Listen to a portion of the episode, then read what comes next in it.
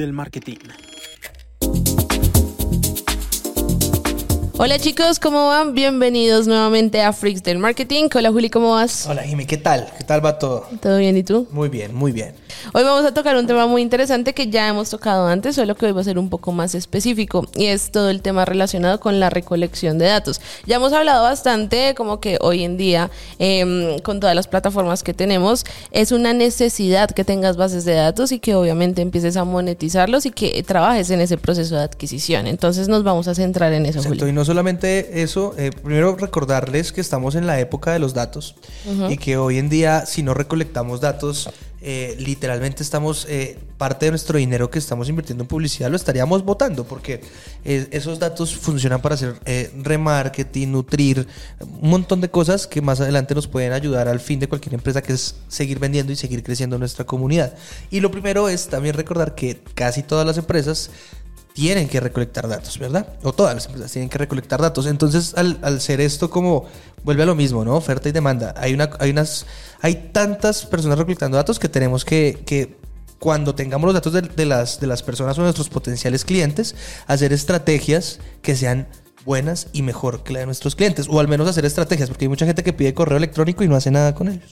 Sí, además yo creo que hay algo muy importante y es como la, la importancia de, bueno, de tener esas bases de datos y de usarlas en diferentes plataformas, ¿no? Porque esto no únicamente nos va a ayudar a hacer campañas en Facebook, sino que también nos va a ayudar en la parte de email, puedes subirlas eh, a otro tipo de plataformas para hacer esas campañas de retargeting de las que hablabas. Entonces, miren que no estamos hablando solo de una plataforma, sino de bastantes. Exacto, y, y ni siquiera solamente eh, pensarlo en publicidad, si me entiendes? O sea, en publicidad paga para poder vender, sino por ejemplo sirve para, o sea, puedes tener bases de datos para pedir la opinión a tu público que ya está fidelizado sobre algún tipo de producto o servicio, exacto, un feedback de, de como del servicio que estás prestando, bueno, un montón de cosas. Sí, estoy de acuerdo. Ahora, ¿qué, ¿qué, datos necesitamos? O sea, como para constituir esa base de datos. No, lo primero, principal, el correo electrónico. Es que ni siquiera el nombre.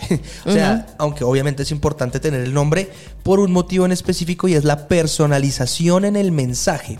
Al ser humano le gusta mucho la personalización, ¿no? Que le hablen con su nombre en específico, su apellido en específico. En sentido comunicativo es importante, pero para la base de datos, correo electrónico, si es posible, número de teléfono uh -huh. y nombre, ahí sí. Pero dependiendo del producto o servicio, hay otro tipo de datos que se, son necesarios pedir. Como por ejemplo el lugar en el que vives, uh -huh. ¿vale? ya sea eh, la ciudad o el país, o en algunos casos, digamos en Estados Unidos, un código postal en específico puede funcionar. ¿Vale? Eh, también el tema de la edad. Uh -huh. Y cuando estamos llegando a empresas, digamos que queremos vender un servicio para empresas, eh, un filtro que me gusta mucho a mí utilizar para recolectar base de datos es número de empleados. Ok, sí, es que tienes toda la razón, depende mucho del tipo de servicio. Porque Pero los principales son los primeros tres. Digamos que en cuanto a e-commerce, yo te agregaría ahí dos temas. Eh, ¿Qué compró? Y cuánto compró. Porque en, en, Facebook tú puedes crear audiencias similares basadas en, en, en el monto de compra. Entonces tú le puedes decir como, mira, créame un lookalike o una audiencia similar de las personas que más compraron. Entonces como que te va a crear audiencias de mayor calidad. Entonces ahí yo agregaría eso. Y respecto al tema de servicios, ya depende. Depende de qué tan específico es y qué tanto quieras filtrar. Porque eso también es importante. El número de datos que nosotros pedimos es un filtro. Entonces pónganle que es como una piedrita para, para, para los clientes. Entonces entonces, si tú tienes 20 preguntas y te las llenan todas, es por algo. Pero nuevamente depende del ticket. O sea, si tú vendes algo que es un ticket súper bajito, pues para qué te vas a poner a ponerle como tantas restricciones o tantas limitantes o, bueno, como si pedirle más información al cliente. Sí, y otra cosa importante que, hay que aclarar es que hay que tener muy claro para qué pido los datos. Sí. O sea, cuál es el objetivo de tener esa base de datos. Sí, totalmente. Por supuesto, eh, cuando hablamos eh, de vainas muy necesarias como temas de facturación, que es obligatorio, bla, bla, bla, lo que sea.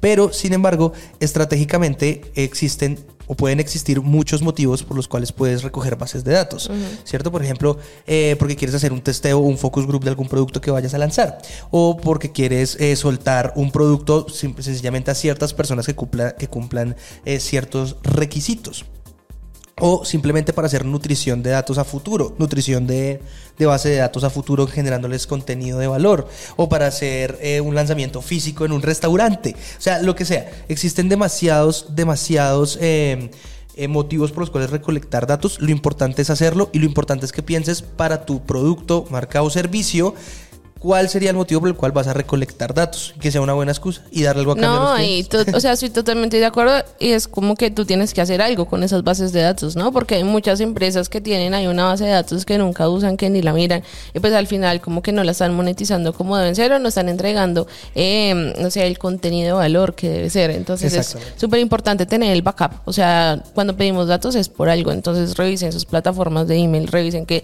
las estén usando en sus campañas de retargeting, que tal vez las estén excluyendo en sus campañas para no volver a venderle a una persona que ya les compró recientemente y también que eso lo tengan en diferentes plataformas para crear audiencias similares de calidad. Exacto. Y también algo que mencioné ahorita muy por encima, dar algo a cambio, ¿sabes? Porque hoy todo el mundo pide datos. Eh, lo que decía al inicio, la oferta-demanda, todo el mundo está pidiendo datos. Entonces, cuando hablamos de un producto, un porcentaje de descuento por primera compra, eh, un bono eh, para una segunda compra, eh, una tarjeta de regalo, lo que sea. Dar como algún... No siempre tiene que ser dinero. Por ejemplo, eh, cuando vendes un servicio puede ser una clase gratuita de, una asesoría de, ¿sabes? Un, un, un, ebook que también eh, se utiliza muchísimo para darle un incentivo a las personas para que nos den sus datos. Es... Pero bueno, ¿qué te parece si antes de entrar como a esas estrategias específicas hablamos un poquito de por dónde podemos recolectar esos datos? Porque mira que estaba pensando algo y es que a veces yo les digo a, a, nuestros clientes como, mira, necesito una base de datos y me dicen, no, pues yo tengo todo en WhatsApp. Entonces ahí es como, si tienes todo en WhatsApp, o sea, para las personas que hagan solo ventas por mensajes, por ejemplo, o sea, empiecen a, meter eso en un Excel o en alguna CRM, bueno, no importa, pero lo importante es que vayan llevando el traqueo, porque, o sea, es más fácil que después de finalizar una venta, tú llegues y pongas el número o revises los datos a los que enviaste y lo vayas como consolidando y organizando y no pues de tacazo que empieces a hacer todo con muchísimos datos, porque eso va a ser un desorden muy grande. tener organizados los datos es súper importante importante. O sea, tengo todo en WhatsApp, pero ahora recuerden, digamos, si quieren subir esa base de datos a Meta para crear un público personalizado, ese público, eh, Meta lo que va a hacer es intentar eh, buscar datos que se coordinen con la información que ellos tienen. Entonces, digamos, si solo tienes campañas de WhatsApp, solo tienes números de teléfono, si, es, si esa persona no tiene vinculado ese número de teléfono a su cuenta de Facebook o a su cuenta de Instagram, lo perdiste totalmente. Por eso es importante pedir otro tipo de datos, como los que dijimos al inicio, el correo electrónico. O sea, sí, es porque, o sea, si tú tienes el correo y el número de teléfono, es como que tienes dos oportunidades de encontrar a la persona. Porque básicamente lo que la plataforma hace es recibir esos datos, encontrar las cuentas vinculadas a esos datos y crearte una audiencia. Tú al final no vas a quedar con nombres ni nada, eso es una audiencia cerrada que está encriptada pues por políticas de datos y todo eso, pero pues la vas a tener ahí, la vas a poder utilizar. Entonces, como que para las personas que venden por mensajes, eh, recuerden como pues si no están pidiendo esos datos, empezar a pedirlos y empezar a consolidar esa base de datos. Exactamente. Ahora, ¿por dónde se pueden recolectar estos datos? ¿No? ¿Por dónde es imposible? Lo primero es eh, si tienes una página web, porque ya pues hablamos obviamente de las campañas de mensaje. Si tienes una campaña de mensaje a la hora de hacer la compra, pide los datos esenciales. No te quedes solamente con el número de teléfono. Eh, pero si tienes una página web, siempre tiene que estar la página de contacto, por ejemplo. O tener landing page en específico para pedir productos, ¿no? Sí. Yo creo que, o sea, si hablamos de, de los canales de recolección, a mí se me ocurren dos. Por un lado, pues páginas, obviamente, que ya vamos a indagar un poquito más en ese tema. Y por otro lado, tenemos los formularios instantáneos de Facebook, que ya también hemos hablado de eso. Exactamente. Entonces, los formularios se pueden como descargar manualmente, pero lo mejor es hacer una integración para que eso vaya a una CRM, porque van a tener que estar descargando todos los días y eso va a ser un desgaste. Entonces, es mejor automatizar ese proceso para que al final la parte operativa de la empresa mejore. Por ejemplo, un CRM que yo recomiendo mucho para ese tipo de campañas que estén conectadas a las campañas de clientes potenciales, valga la redundancia, es Zapier. Sí, que es como para hacer la integración entre las dos plataformas. Entre las dos plataformas. Entonces lo he utilizado con algunos clientes y funciona muy bien porque en Zapier pueden directamente como mandárselo. Por ejemplo, lo utilicé con un, con un cliente que es un broker en, en, Puerto Rico, creo que era la, sí, era en Puerto Rico. Entonces, eh, él tenía, él era como el jefe de varios brokers y la idea era enviarles leads eh, o datos de sus clientes para que ellos pudieran contactar a gente diferente eh, dependiendo del proyecto. Entonces, lo que se podía hacer con Zapier era que llegaba al lead y él automáticamente, dependiendo del nombre de, la campaña, dependiendo del nombre del anuncio, lo dirigía al broker que, era. Entonces, eh, eso es una muy buena manera de organizar y esos, tipo, esos CRM, no solamente existe Zapier, existen cientos más. Sin embargo, lo recomiendo si quieren empezar eh, a hacer este tipo de conexiones. Sí, totalmente de acuerdo. Ahora, hablando de estrategias puntuales, eh, por ejemplo, para página web, o sea, ¿cuáles son las que más te gusta usar? Para página web, es que depende del servicio. O sea, depende mucho de lo que, de lo que se está haciendo. Empecemos por productos, por ejemplo. Si nos vamos hacia productos para recolectar data, eh, o sea, me parece la más eficaz, ¿sabes? Con la, con la que más correos electrónicos y suscritos se puede tener es 10% de descuento en la primera compra y el newsletter. O sea, esas dos es la más eficaz para recolectar data porque, por número uno, atacamos eh, lo que más eh, le duele a las personas, que es el bolsillo. De hecho, yo esto ya lo he dicho en los podcasts, pero aunque trabajo en esto continuamente, no soy un comprador digital activo y de las pocas veces que, que, compro digitalmente hablando, hace me cogen es por ahí. Es como ahí quiero probar algo, pero no estoy 100% convencido porque casi no compro online, pero me dan un 10% de descuento, venga, voy para allá. sí, pero mira que, mira que, eh, no sé, digamos hablando de newsletter y de tener blogs de contenido de valor y todo eso, yo me quedo con los blogs, porque siento que al final una persona que toma un porcentaje chiquito de descuento, obviamente tenemos los datos, puede que, que convierta, pero puede que más adelante nosotros le enviemos un email y diga como, ah, cierto que yo tenía un 10%, como que no me interesa tanto, mejor me suscribo. Por eso hay que tener ambas, diría yo, por eso hay que tener diferentes estrategias, porque es lo mismo que con los, que con los anuncios o lo mismo que que sí, lo mismo que con los anuncios, o sea, aunque le vendas el mismo producto a varias personas, las personas toman la decisión de comprarlo por cosas diferentes. Y así mismo funciona con, con, esa estrategia de recolección de datos. Las personas eh, van a acceder a darte tus datos por cosas diferentes. Por ejemplo, en mi caso el 10%, en tu caso el contenido de valor. Claro, porque es que igual, o sea, tú en qué momento te suscribes a un blog cuando de verdad te interesa lo que estás viendo. Entonces, como que el hecho de que tu contenido sea lo suficientemente poderoso para hacer eso, yo creo que es importante porque al final vamos a tener personas que son más fidelizadas a la marca, no que se dejaron llevar por un impulso de un porcentaje de descuento. Que obviamente tú tienes toda la razón, o sea, van a, funcionar diferentes cosas. Porque ¿qué pasa si esa persona llega y se suscribe y después convierte y tiene una muy buena experiencia con, lo que compró, se va, a fidelizar y no leyó un blog, ¿sí me entiendes? Entonces, eh, depende ahora, mucho. Pero ahora, el, yo sí me, suscribo mucho a blogs cuando son servicios. Por ejemplo, en, estoy suscrito, por ejemplo, al de HubSpot. Sí. Ah, ¿Y por qué? Pues porque, claro, la información que te da Digital Marketer, que hemos dicho también un montón acá. Sí, Smart Marketers. Smart Marketers, o sea, la información que brindan a cambio de un servicio, o sea, independientemente del servicio, la información que dan en sus blogs es tan buena que cada vez no envían blogs de venta constantemente, ¿vale? Eh, o no envían eh, mails de venta o lo que sea de venta, no lo envían constantemente, pero cuando lo envían, ya digo como, ok, esta gente sabe de lo que habla, eh, me gusta que me envíen correos, pienso en comprarles aún más que con el porcentaje de descuento en, términos de recompra, pero me pasa con servicios, no con productos, por ejemplo. Es que es diferente, ¿no? Porque igual, o sea, e, en el tema de productos te puede gustar mucho el contenido de valor, pero va a ser un poco más complejo que con un servicio o, por ejemplo, con un infoproducto, porque igual todo el tema de blogs está como orientado a generar autoridad, a generar reciprocidad, es decir, que las personas se den cuenta de que tú sabes de un tema y además que se sientan en deuda. Eh, porque de alguna manera los están ayudando con algo. Entonces, como que e, es, es muy diferente.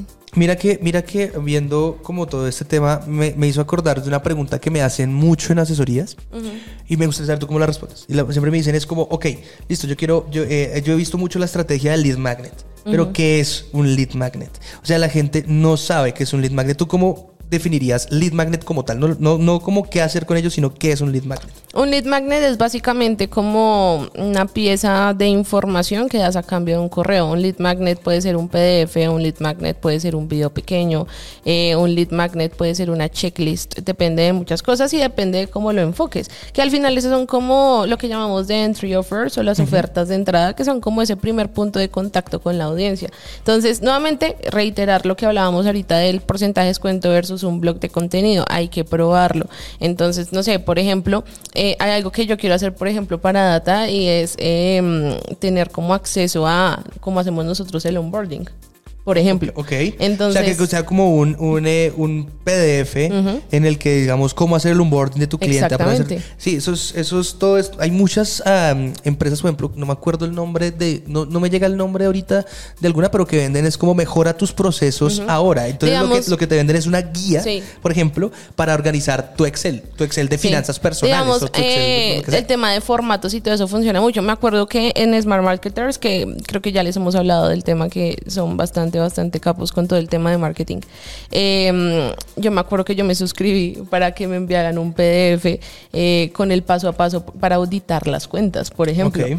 Entonces, o sea, eso es información que realmente como que vale la pena porque sé que ellos saben, porque pues, digamos que Molly Pittman está ahí, creo que ya les he hablado de Molly Pittman, que también trabajó, por ejemplo, en Digital Marketers, entonces yo ya la conozco y yo sé que el contenido que ella va a dar va a ser de calidad, así sea gratuito. Uh -huh. Ahora, hablando del tema de lanzamientos, como que acá se comienza a unir todo, ¿no?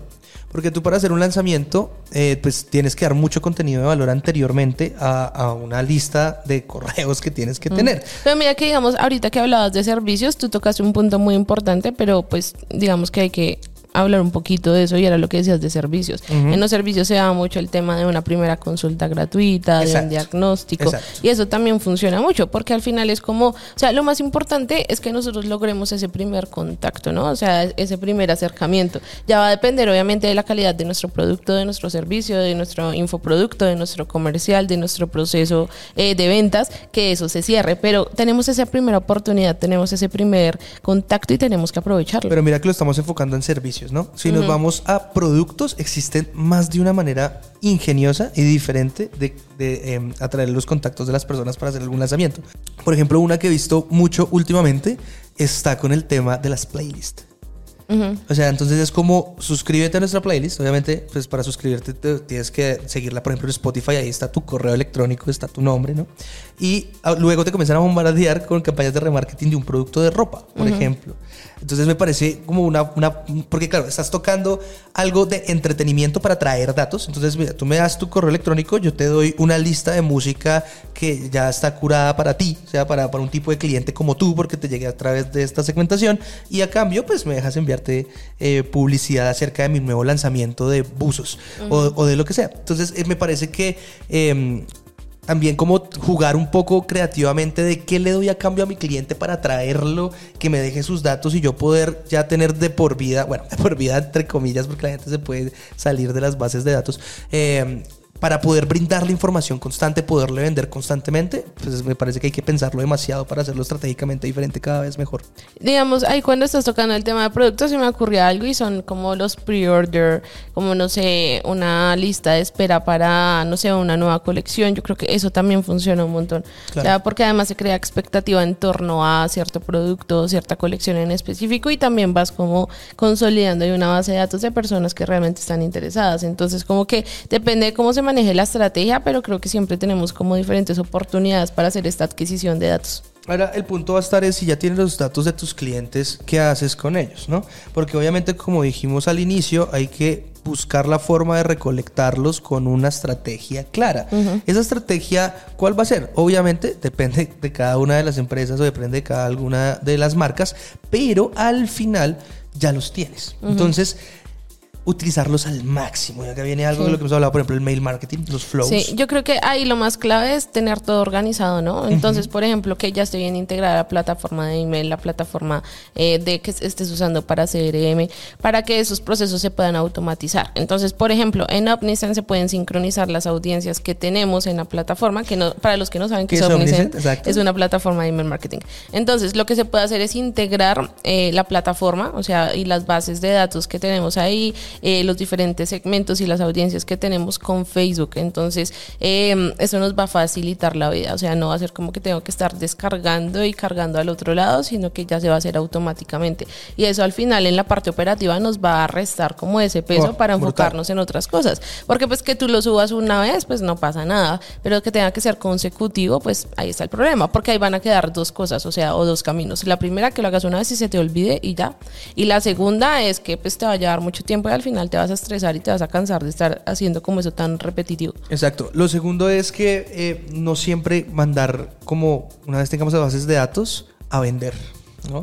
Yo eso creo que eso es clave y lo veo desde el punto de vista que tú no puedes tener solo un flow de emails, que nuevamente y para recordarlo un poquito, un flow de email es básicamente una secuencia automatizada de correos que se activa a partir de una acción específica de, del usuario. Entonces, por ejemplo, la persona agregó al carrito y no compró, se envía una secuencia de 5 o 6, depende mucho de la marca, eh, de, de 6 emails para intentar recuperar esa compra. Entonces, yo creo que la clave es no tener solo un flow, sino Exacto. tener diferentes flows a partir de la acción que esté tomando el cliente, porque mira que ahí se parece un poco como a los tipos de temperatura de tráfico de los que hablamos. Entonces, por ejemplo, si una persona ya te compró, pues te mandas con una secuencia de, de recompra. Si una persona eh, de, abandonó el carrito, una, una secuencia de carritos abandonados. Si es una persona que por primera vez se registra, no le vas a decir cómprame de una, sino que tienes que enviarle contenido. Entonces, como que todo tiene que estar muy organizado y muy sincronizado para que funcione bien y para que todas las personas reciban el tipo de contenido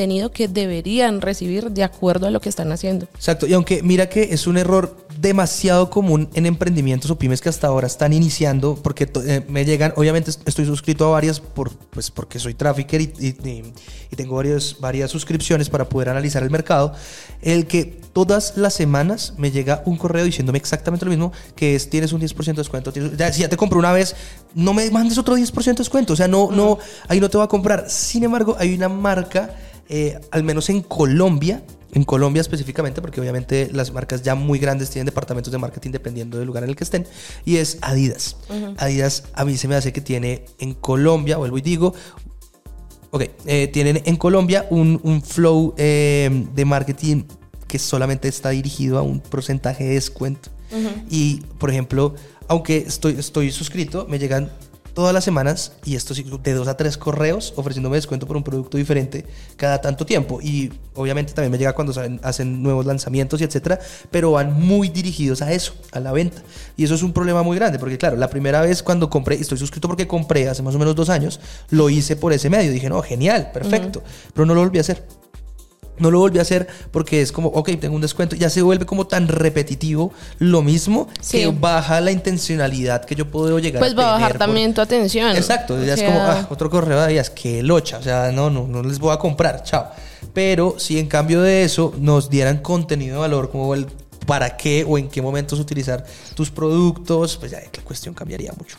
No, sí, es importante. A mí me pasa eso con una marca que mm, le compré un case para, para el celular y literal cada vez que entro a revisar encuentro uno 10% de descuento. Digamos que le pongo mucho cuidado cuando llega Black Friday o era día sin IVA, yo ahí sí. ah, claro, pero, mira que es por el contexto Sí, sí, general sí, y por eso es porque todo el- sabes que va a haber descuento Ajá. en todo lado y eso le pasa a mucha gente. Me acuerdo que en el Black Friday del 2022 eh, yo veía historias de gente como, uy, ya, ya va a llegar y pues, personas posteando en sus stories todos los correos de marcas diciendo, ¿estás preparado para Black Friday? Bla, bla, bla, bla, bla, bla". Claro, porque entonces, al- y por eso es importante estar o participar en esas fechas, ¿no? Sí, Es contexto. como, que esas ajá. ya son campañas, que las campañas sí son como, no sé, los emails que se les envía a las bases de datos, o sea, ahí no hay una acción en específico. Exactamente. Pero bueno, hablando, hablar de datos nos podemos quedar horas hablando, chicos. Esto es como un- una actualización del video, del podcast anterior que ya habíamos tenido.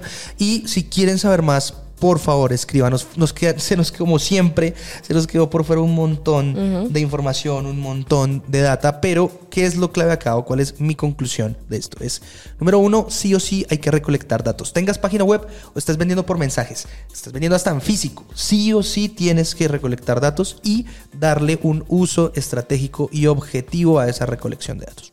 Sí, yo creo que igual importante, aparte de lo de email, que yo creo que últimamente estamos súper intensos con el tema, pero de Sí. verdad es importante, recuerden que esas bases de datos se pueden usar en muchas plataformas, entonces ojo con las campañas de retargeting, entonces revisen bien eh, y también excluyan esas audiencias. Recuerden que el algoritmo, por ejemplo, de Meta está diseñado para entregarle los anuncios a las personas que tengan mayor probabilidad de convertir, entonces pues obviamente van a ser tus compradores y si ya te compraron hace muy poquito, pues estás perdiendo dinero, entonces también cuidado con eso. Exacto. Pues chicos, muchísimas gracias por estar acá, muchísimas gracias por escuchar otro capítulo de Freaks del Marketing. Nos vemos la siguiente semana. Gracias, Jime. Gracias, Juli. Nos vemos la siguiente semana. Nos vemos. Y estén pendientes a nuestras redes sociales, se viene muchísimo nuevo contenido. Si quieren que hablemos de algo en específico, escríbanlo en la caja de comentarios y que estén muy bien. Chao.